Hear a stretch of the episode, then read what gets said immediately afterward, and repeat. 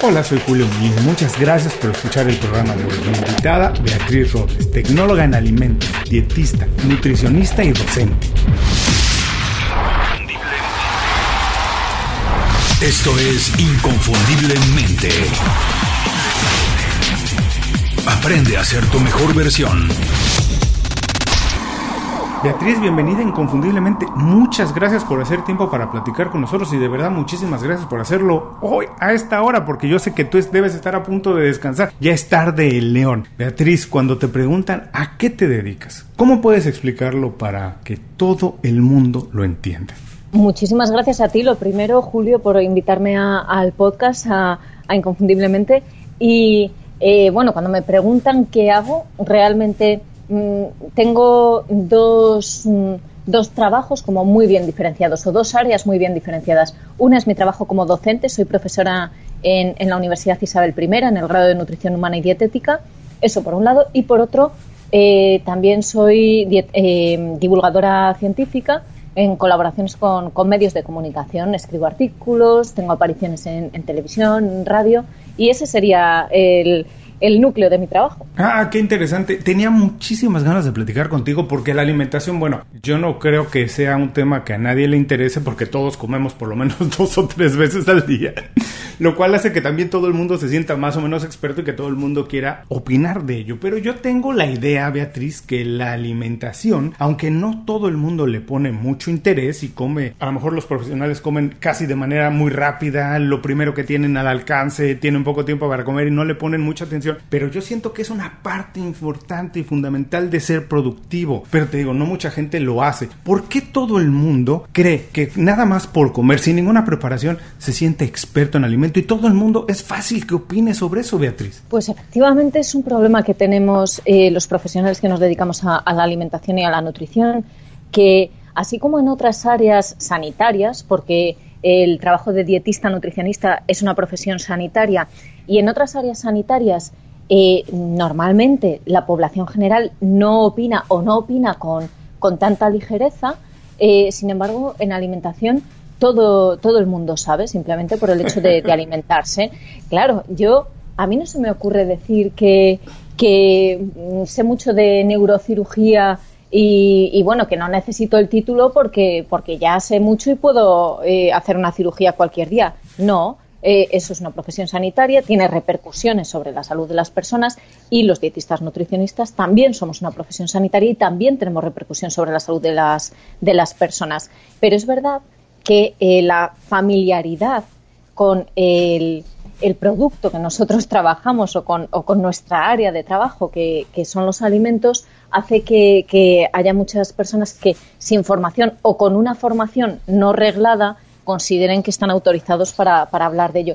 Y es un problema sobre todo porque se mandan mensajes que muchas veces son muy confusos y que incluso pueden tener repercusiones negativas. Me imagino. Y esto me hace pensar mucho en, hablando también alguna vez con otro experto en otra industria completamente, que era el liderazgo. Él me decía que las personas, entre más desconocen de un tema, más fácil se les hace resolverlo. Porque como tienen tan poca, porque tienen tan poca información de eso que se les hace muy fácil resolverlo y a cualquiera se le hace muy fácil opinar sobre eso. Ahora, Beatriz, dime, ¿Cómo es que llegaste a esto? ¿Por qué? ¿De dónde nació tu interés y tu pasión por no solo conocer, informar e intentar instruir a las personas sobre alimentación? Porque la parte sexy de esto, la que todo el mundo o la gran mayoría se interesa en hacer, es la de ser dietista y crear dietas que de manera fácil o casi milagrosa pueden hacer adelgazar a cualquier persona. Pero tú te interesaste más bien en la investigación y en la docencia, en transmitir esa información. ¿De dónde nació esa pasión y por qué? Pues vino mm, casi de de casualidad.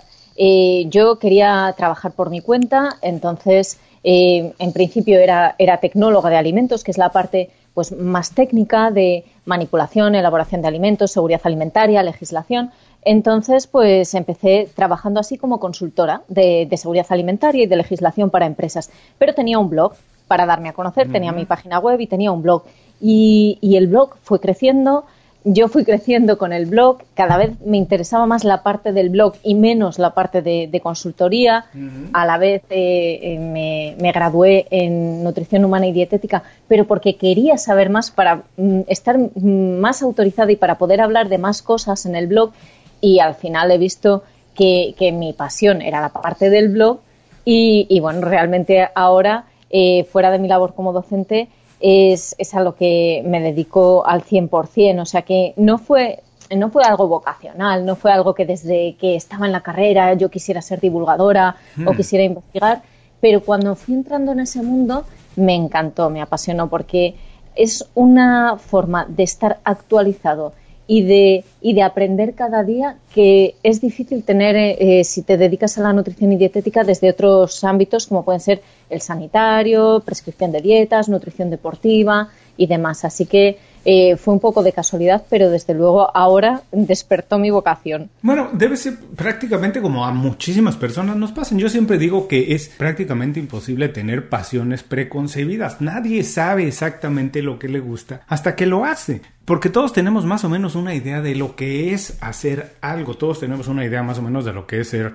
médico, de lo que es ser abogado, de lo que es ser locutor, pero nadie sabe lo que es hasta que realmente está sentado en esa silla y está haciendo las cosas que tienen que hacer un médico, un abogado o un locutor. Así que haciendo las cosas es como se descubren las pasiones. Ahora dime, me imagino que debe, debe haber sido este viaje un viaje muy interesante y que debes haber descubierto, como hablábamos al principio, que todo el mundo habla de alimentación, pues debes haber descubierto un montón de cosas que te sorprendieron, como esos famosos mitos sobre la alimentación saludable que todos creemos que sabemos, que todos creemos que tenemos que entendido que es una alimentación saludable. Dime cuáles son esos pequeños mitos que a lo mejor descubriste en ese proceso y que dijiste, wow, aquí hay una oportunidad, yo soy verdaderamente buena en esto y me voy a dedicar a difundir y a comunicar estas cosas que todo el mundo debe de saberlo. Sí, pues justo estás dando en el clavo porque dentro de, de la divulgación alimentaria, eh, lo que más trato es de desmontar eh, bulos, de desmontar mm. mitos, leyendas, bulos y, desinformación que circula mucho ahora en las redes y esa es mi, labor principal dentro de toda la labor de, divulgación. Eh, descubrí que me apasionaba porque realmente encontraba, encontraba cosas absolutamente increíbles en, en las redes sociales, en Internet, desde, por supuesto, productos milagrosos que que te prometen adelgazar. Generalmente lo que más se busca es, temas de adelgazamiento y también eh, que me parece muy, muy peligroso las promesas que se hacen sobre alimentos eh, que pueden curar enfermedades hmm. muy graves como cáncer, enfermedades hmm. autoinmunes, ese tipo de promesas que, que se hacen y que llegan a la gente cuando está además en una situación muy vulnerable, esos me parecen especialmente peligrosos. Entonces eh, me decidí y sigo decidida a, combatirlos siempre desde la evidencia científica, desde el rigor y desde la evidencia científica. Mm, que por supuesto la ciencia no nos da todas las respuestas. Eh, hay, hay algunos eh, campos en los que tenemos seguridad y hay consenso científico y bueno, pues está ya como muy establecido y en otros como la nutrición pues el consenso científico se va estableciendo ahora, pero es cambiante porque es una, es una ciencia muy reciente, es muy nueva, entonces estamos en, en los inicios.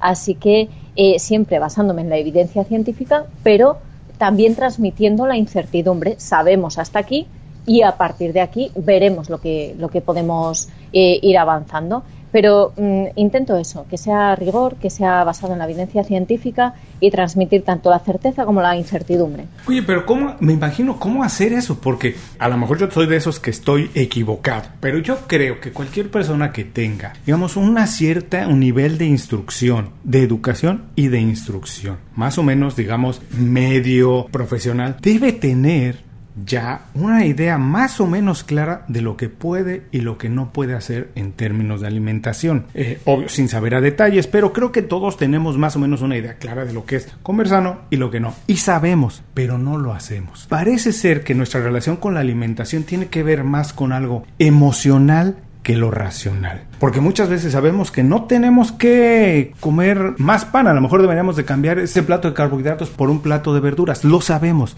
pero no lo hacemos, nos cuesta trabajo porque creo que hay una relación más emocional que racional con la comida. Y tu trabajo de intentar desmitificar todas esas cosas, convencer a la gente, me imagino que no es nada fácil. ¿Cuáles han sido los retos más grandes que te has enfrentado? Y si es que tengo la razón en que nuestra relación con la alimentación es más emocional que racional. Pues los retos fundamentales al final son hacer que la audiencia, que tu público, que los seguidores o que la gente que, te lee o que te ve eh, tenga pensamiento crítico. Mm, es decir, que sean capaces de, al final, analizar la información, decidir si la fuente les resulta fiable, si la información tiene validez suficiente eh, o, si por el contrario no la tiene. Y ese es el reto principal. Bueno, de hecho es, es como mi misión. Mm. Eh, que, que, crezca el escepticismo, el pensamiento crítico y que no hagamos clic en la primera información que nos llega por WhatsApp que parece eso, algo milagroso, algo mágico o un descubrimiento novedosísimo. No, que nos paremos un momento a reflexionar quién nos está mandando esto, quién está emitiendo ese mensaje, dónde se está publicando, si es un, un blog que tenga eh, rigor o si es eh, un blog que todo lo contrario, si, si hay intereses económicos detrás de esa información. Ese sería mi objetivo, que, que el público se parase a analizarlo. Y sobre lo, lo, otro que me preguntaba sobre la relación con la comida, si es emocional, por supuesto que es emocional. Hay muchísimos factores que, que influyen en lo que comemos. Factores sociales, factores mm. emocionales, factores económicos, porque mm. sabemos que en las áreas que hay menos renta per cápita, por ejemplo, hay mayores tasas de, obesidad porque tienen mayor acceso a alimentos ultraprocesados, por ejemplo, eh, porque incluso las cadenas de comida rápida, eh, hay mayor cantidad de cadenas de comida rápida en los barrios más desfavorecidos que en los barrios con una renta per cápita más alta. Entonces, todo esto hay que, hay que tenerlo en cuenta. Por supuesto, eh, es el concepto de que elegimos que nosotros hacemos nuestras elecciones alimentarias y que, por lo tanto, eh, si alguien decide comer mal, es una cosa suya, es una decisión suya, es una decisión libre. Esa, esa idea de que las decisiones son libres no son tan libres, porque están condicionadas por muchísimos factores, como, como te digo, desde el nivel cultural, económico, eh, emocional. Si estás en una situación emocional mala, probablemente no es el momento de hacer cambios en tus hábitos mm. alimentarios. Entonces, sí, las decisiones son libres porque eh, al final eh, o, serían libres si las tomásemos con toda la información eh, disponible y en igualdad de condiciones, pero no es así. Beatriz, no quiero resumir esto y hacerlo de manera sencilla porque es exactamente lo que hemos platicado hasta ahora, que no es un tema fácil, algo que se pueda tomar a la ligera, pero para todas las personas que nos escuchan, que muchos de ellos viven minuto a minuto trabajando, que no tienen, la verdad es que no tienen mucho tiempo para decidir algunas veces tomar este tipo de decisiones, sabemos que es importante y que tienen que darse el tiempo para decidir lo que es una buena alimentación, pero de manera sencilla para todo el mundo, podemos resumir de manera sencilla, sin querer simplificarlo y hacer esto banal, podemos resumir lo que es una alimentación saludable. ¿Cuáles son esos pequeños dos o tres tips para las personas que nos están escuchando que deberían de siempre considerar cuando hacen decisiones en términos de alimentación? Lo que compran en el súper, los lugares donde deciden comer, alimentarse. ¿Cuáles son esos pequeños tips que deberías decir? Nunca dejes de ver esto, atiende esto, en una etiqueta revisa esto. ¿Cuáles son esas tres, cuatro, las pequeñas cosas que se te ocurran que podamos compartir con ellos ahora? Pues aunque muchas veces se dice que la nutrición eh, cambia muchísimo y que cada día estamos diciendo una cosa, que los nutricionistas al principio decís una cosa, luego otra, un alimento es malo, otro es bueno. En realidad, los, los mensajes fundamentales no han variado. Una dieta basada en frutas, verduras, legumbres, frutos secos y semillas, con eh, algún aporte, si queremos, si no, no es necesario, de alimentos de origen animal, eh, lácteos y carnes que no sean procesadas y pocas carnes rojas. Evitar carnes procesadas y comer pocas carnes rojas. Eh, ese sería ya una dieta que podemos definir, definir como dieta saludable. Pero hay, otra, hay otro factor que es clave, que es la accesibilidad a los alimentos. Mm. Si miramos a nuestro alrededor, eh, miramos en la máquina de vending de la empresa o bajamos al bar, a la cantina del trabajo, ¿qué, alimentos tenemos a nuestro alcance? Generalmente tenemos alimentos que no son saludables. Eh, o, lo que es peor, alimentos que parecen saludables y no lo son. Entonces, ante esa eh, accesibilidad universal y omnipresente a ese tipo de alimentos, que nos va a dificultar inevitablemente hacer buenas elecciones, lo que tendríamos que, hacer es tener nuestras propias herramientas. Es decir, que vamos al trabajo, que sabemos que en el trabajo siempre tenemos hambre a media mañana y siempre nos apetece comer algo. Bueno, pues mm, si en el trabajo no tenemos acceso a esos alimentos que son saludables, llevémonos una bolsa de frutos secos eh, tostados y sin sal, por ejemplo, llevémonos eh, unas manzanas, eh, mm, este tipo de, alimentos que nos pueden ayudar en ese, en ese momento y que podemos tener metidos en un cajón porque no se nos van a estropear, no necesitan frío y siempre los, tendremos a mano. Eso sería fundamental, la accesibilidad a esos alimentos. Y luego, en las etiquetas, súper importante, eh, lo primero, comer productos frescos sería lo ideal, o sea, productos que no llevan etiqueta, eh, las frutas, las verduras, lo que estamos hablando, no llevan etiqueta. Pero si vamos a productos con, etiqueta, productos que vienen envasados, hay muchos que pueden ser saludables. Tendremos que fijarnos en tres cosas. ¿Qué es el producto? La denominación del producto. Eh, porque muchas veces lo que vemos es el marketing del producto, que se nos vende pues como eh, aparentemente es un queso o aparentemente son eh, cereales integrales, pero cuando vamos a la letra pequeña, a, la denominación del producto, lo que vemos es que es un sucedáneo de queso, por ejemplo. Mm. Bueno, pues vamos a ir a la letra pequeña qué es el producto. Luego a la lista de ingredientes. En, la lista de ingredientes ya nos van a dar muchas pistas, porque si hay ingredientes que no conocemos de nada y que nosotros no usaríamos, probablemente sea un producto ultraprocesado. Y por último, la tabla de, los valores nutricionales. No tendríamos que fijarnos tanto en el valor energético, que es lo primero que hacemos, ver cuántas kilocalorías tiene, pues no, no vayamos a eso porque hay productos que tienen muchas kilocalorías, como puede ser en nuestro caso el aceite de oliva virgen extra, y que sin embargo es un alimento perfectamente, vamos, incorporable y, muy, muy saludable. Entonces, eh, podemos ir a la lista de, del valor nutricional para ver, por ejemplo, cuántos azúcares tiene, o para ver qué cantidad de sal, pero ya en último término. Vamos a ir primero al nombre del producto, vamos a ver qué es el producto de verdad y a la lista de ingredientes. Wow, bueno, les recuerdo a todos los que nos están escuchando, que están manejando, que están haciendo ahora ejercicio, que todo esto lo pueden revisar en las notas del programa. Regresen más tarde a las notas del programa, porque lo que nos acaba de dejar aquí Beatriz es no tiene precio, de verdad. Estoy seguro que a muchísimas personas les va a ayudar. Y quiero regresar a una parte que me interesó mucho de lo que decías, Beatriz, que lo hablábamos un poquito antes de empezar la entrevista, y esto, los alimentos que parecen saludables pero no lo son. Que todo el... Eh, ¡Wow! A mí me da una... lo platicábamos, me da entre tristeza, curiosidad, no sé qué, cuando veo personas que compran muchísimos alimentos que parecen saludables, que son brandeados, que son eh, publicitados como que son alimentos naturales y no procesados, saludables, pero que ves que los resultados pues no están ahí, que las personas definitivamente no están haciendo lo que tienen que hacer. ¿Cómo podemos combatir eso? Pues a mí me parece, desde luego, los productos más mm, peligrosos, entre comillas, cuando hablamos de la epidemia de, obesidad, por ejemplo, o de otras enfermedades crónicas, diabetes, enfermedades, cardiovasculares. Eh, mm, los alimentos que me parecen más peligrosos son los falsos saludables.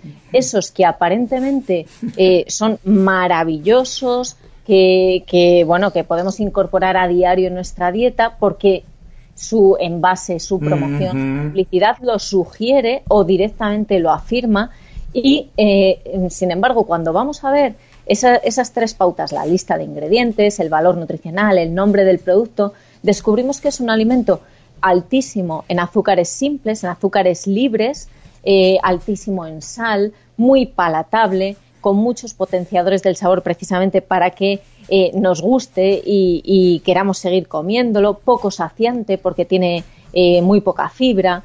Ese tipo de alimentos son eh, definitivamente los peores.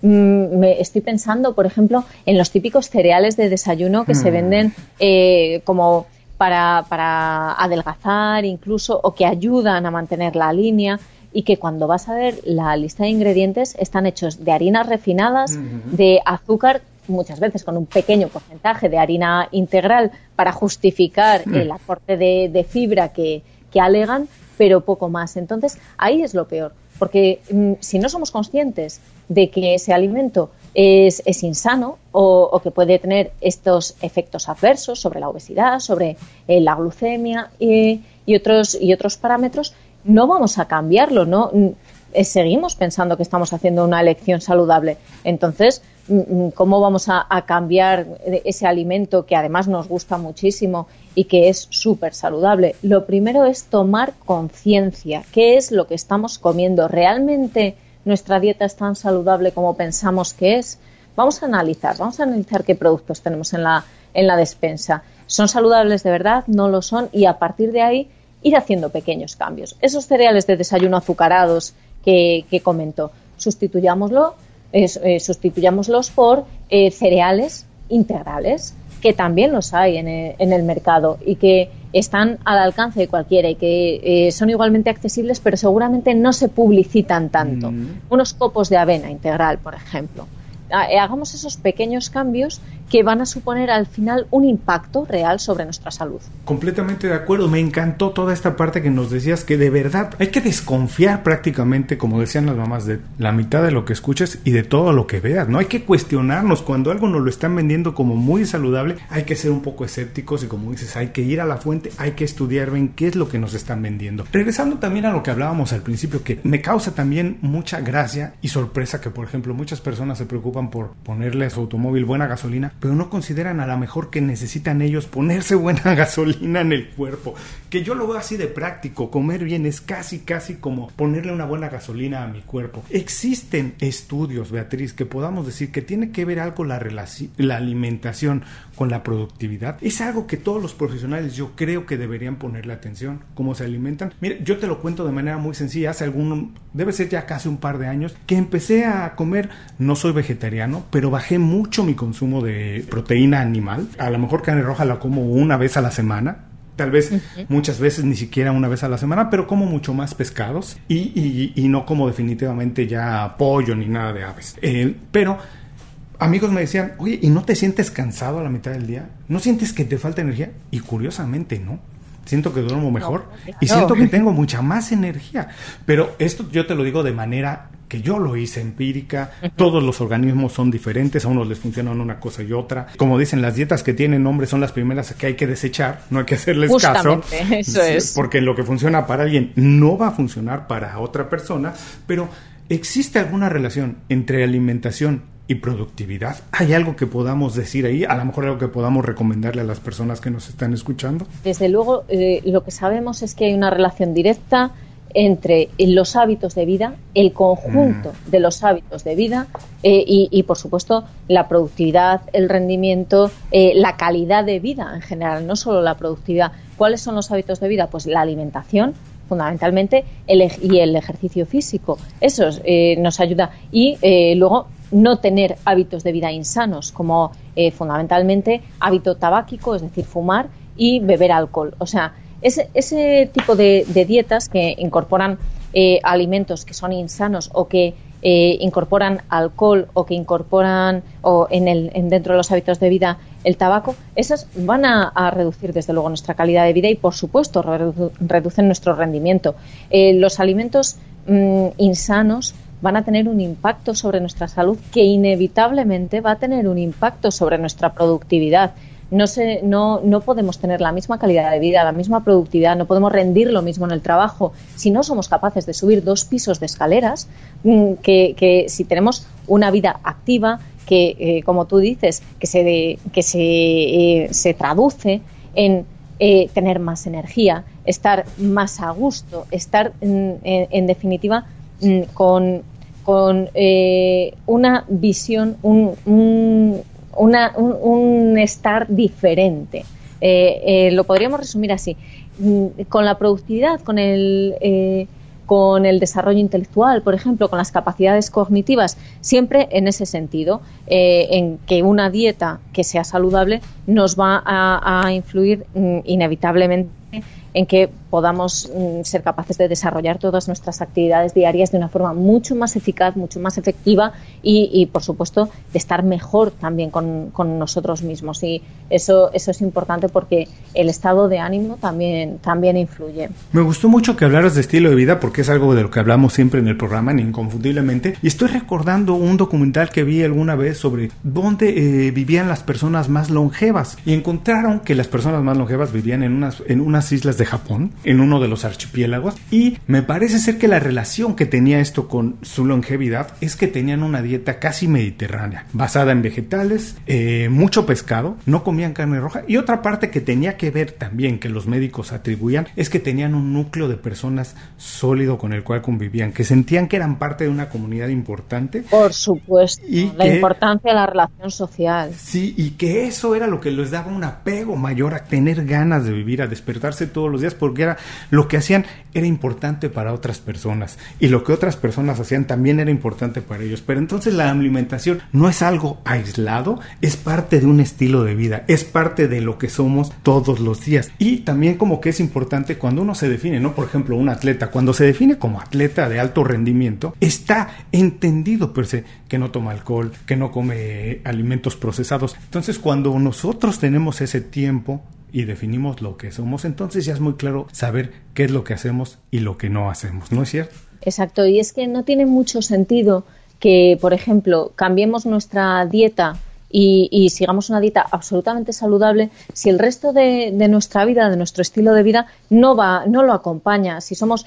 muy sedentarios, si eh, nos pasamos el día trabajando sentados en una oficina y no encontramos un hueco, por lo menos, para caminar, para hacer algo de ejercicio físico, para relacionarnos con otras personas. Mm, tiene poco sentido cambiar la dieta. La dieta es parte de un todo. Es ese todo el que realmente va a tener un beneficio sobre, sobre nuestra salud. Eh, igualmente, si somos muy deportistas, pero eh, luego nos hinchamos a comida ultraprocesada, comida rápida, comida insana, eh, pues por mucho deporte que hagamos, no va a compensar. Una cosa no compensa la otra. Tienen que ser todas parte de un todo. Visita inconfundiblemente.com. Descarga nuestras herramientas y aprende a ser tu mejor versión. Gracias por seguir con nosotros. Estoy platicando con Beatriz Robles. Beatriz, estamos entrando a la segunda parte de la entrevista. La primera ha sido brillante, nos la has dejado ahí para escuchar varias veces. Y para todas esas personas que no saben si están comiendo bien, que algunas veces tienen alguna duda, bueno, regresen, escuchen la entrevista una vez más o vayan a las notas del programa. Beatriz nos ha dejado consejos muy, muy claros de lo que tenemos que hacer. Ahora lo que quiero es platicar con Beatriz, la profesional, descubrir sus herramientas, sus ideas, de cómo ha encontrado un estilo de vida balanceado, pero al mismo tiempo tiempo un estilo de vida profesional exitoso para alcanzar los objetivos que se ha puesto. En ese sentido, quiero preguntarte, ¿cuál es tu manera, cuáles son tus secretos para tener una buena red de contactos. Parece ser que hoy en día es imposible ser exitoso como profesional independiente si no tienes una buena red de contactos. ¿Cómo lo hace Beatriz Robles? Pues intento que mi trabajo sea mi aval. Hmm. Es decir, eh, que cuando me pongo en contacto con un compañero, con eh, con otros profesionales del sector, eh, intento que, mi trabajo hable por mí.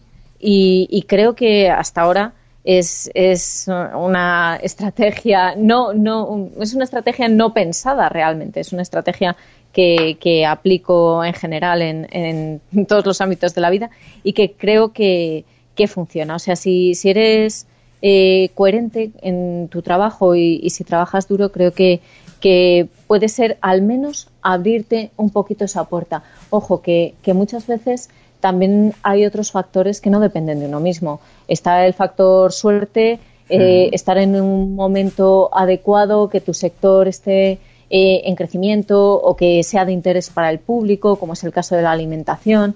Entonces, hay unos factores que dependen de nosotros y otros que ya son incontrolables. Tenemos que contar con ello. Eh, y luego he tenido la suerte de que en mi sector tengo compañeros mm, absolutamente generosos que mm, me han prestado su, su imagen, su aval para, eh, que, para que yo me diera a conocer y, y, se lo tengo que agradecer muchísimo. Por ejemplo, a mm, conocidísimos dietistas nutricionistas eh, en España como Juan Revenga, Julio Basulto, tecnólogos alimentarios como Miguel Ángel Lurueña. Tengo tengo mucha suerte, muchísima suerte en ese sentido. Has dicho dos cosas que me parecen fundamentales. El valor de hacer bien el trabajo, que el trabajo hable por nosotros mismos, y la generosidad, porque cuando das, tarde o temprano eso se regresa. Dar sin esperar nada a cambio. Es un poco de ser un poco más solidario. Y eso, nunca he encontrado a alguien que sea muy bueno en su trabajo que no quiera compartirlo con alguien más. Cuando se le pide de buena manera, cuando le pides a alguien ayuda porque es más bueno que tú en algo, generalmente las personas están dispuestas a ayudar y eso ayuda a crecer nuestra red de contactos. Ahora que hablaste de las personas que has encontrado con mucha generosidad, me gustaría también preguntarte si a lo largo de tu carrera ¿Has tenido algún mentor, alguien que sea como una guía, inspiración, alguien que sus valores o su manera de trabajar haya sido una pieza fundamental en tu desarrollo? Si nos puedes platicar un poquito si has tenido esto y qué valor ha tenido en tu trabajo. Sí que he tenido, pues los tres compañeros de los que he hablado hace un momento, Juan Revenga, Julio Basulto, Miguel Ángel Uroña, eh, son eh, para mí referentes, pero además de, referentes profesionales, desde el punto de vista de su conocimiento, su trabajo referentes personales, porque, eh, como te decía, son mm, personas que, siendo ya muy conocidas, teniendo unas agendas imposibles, sacan hueco para, eh, para prestar atención a otras personas que están muy por detrás de ellos, pero para, para ver ese potencial o, o tratar de ayudar, de, de mm, dar a conocer el trabajo de otras personas y eso es impagable. Entonces yo creo que esos tres serían grandísimos referentes, grandísimos referentes para mí. No un mentor concreto, pero, pero esas tres personas sí serían mis referentes. Y ahora vamos a apelar a tu generosidad, Beatriz. Te voy a pedir que por favor nos recomiendes un libro, una película, un podcast, un blog, donde la gente pueda utilizarlo como fuente de información o como fuente de inspiración y nos digas por qué no lo recomiendas. Pues como estoy eh, muy metida en el tema de la desinformación, me interesa mucho en temas de, comunicación, prácticamente es, es de lo que más leo y, con lo que más disfruto. Entonces, sí que me gustaría recomendar un libro que, es muy conocido, Factfulness, de Hans Rosling, eh, en el que se nos muestra cómo nuestra percepción del mundo a lo mejor no es el mundo real. Estamos sesgados por, por nuestras creencias, eh, sobre mm, nuestro entorno, sobre otros países, sobre otras realidades. Entonces, es un libro que abre la mente y que realmente nos ayuda a identificar nuestros propios sesgos y nos da herramientas para superarlos y, me parece interesantísimo. Mira, no lo conocía, pero desde este momento lo voy a agregar a mi lista de libros por leer porque me interesa mucho el tema. Y más ahora que yo, bueno, ahora dedicándome tanto a las redes sociales y esto, el saber decidir dónde, cómo y por qué, quién nos está diciendo algo, por qué. Y como tú dices, ampliar nuestra mentalidad, me encanta el tema. Así que desde ahora lo agrego a mi lista de libros por eh, leer y a todas las personas que están manejando, haciendo ejercicio, que no tienen oportunidad de escribirlo ahora, no se preocupen los tenemos cubiertos. Regresen más tarde a las notas del programa y ahí estará la liga directa a la recomendación de Beatriz. Beatriz, por último, por favor, darnos un buen consejo con el cual se queden las personas para el resto del día y cuál es la manera más fácil para saber más de su trabajo, descubrirlo y ponernos en contacto contigo. El mejor consejo, ahora que estamos en la era de la desinformación, es que tengamos espíritu crítico, veamos de dónde viene la información, si esa información tiene algún interés detrás y si esa información es rigurosa en todos los aspectos de la vida, cultural, social, político, alimentario, en todos. Ese sería el consejo fundamental. Y para encontrarme, pues es muy fácil porque estoy en internet en beatrizrobles.com. Ahí están todas mis redes sociales, los artículos que he escrito, un poco de, de mi historia. Así que estoy muy localizable fácilmente. Les recuerdo que también las ligas directas a la manera de ponerse en contacto con Beatriz lo encontrarán en las notas de este programa. Beatriz, muchísimas gracias por dedicarnos tiempo, compartir con nosotros todos estos consejos valiosísimos, tus secretos y tus experiencias. Un abrazo muy grande hasta León. Espero conocerlo muy pronto, lo tengo muy prometido y también está en mi lista de ciudades por conocer. Tengo que ir, conocerte personalmente y yo sé que tú no lo vas a hacer, pero yo sí me voy a tener que tomar una cerveza contigo. A lo mejor tú me acompañas con un vaso de horchata o algo así. Eso está hecho, Julio. Estoy deseándolo. bueno, pues muchísimas gracias a todos los que nos escuchan. Con esto terminamos la entrevista con Beatriz Robles. Les recuerdo que todos los consejos, así como los datos para ponerse en contacto con ella, los pueden encontrar en las notas de este programa. Antes de cerrar el programa, quiero pedirte dos favores. Primero, si algo te pareció interesante o motivador y conoces a alguien que se pueda beneficiar con esa información, comparte el programa con ellos. Eso nos ayuda a todos. A ti por fortalecer tu red de contactos, a ellos por recibir información útil y a mí porque más personas conocen inconfundiblemente. Segundo, suscribiéndote a nuestro boletín para recibir de manera gratuita información, recursos, consejos e inspiración para impulsar tu desarrollo profesional o crecer tu negocio. Recuerda que lo que importa no es tener un trabajo o un negocio que te dé para vivir, sino un estilo de vida donde crezca lo mejor de ti.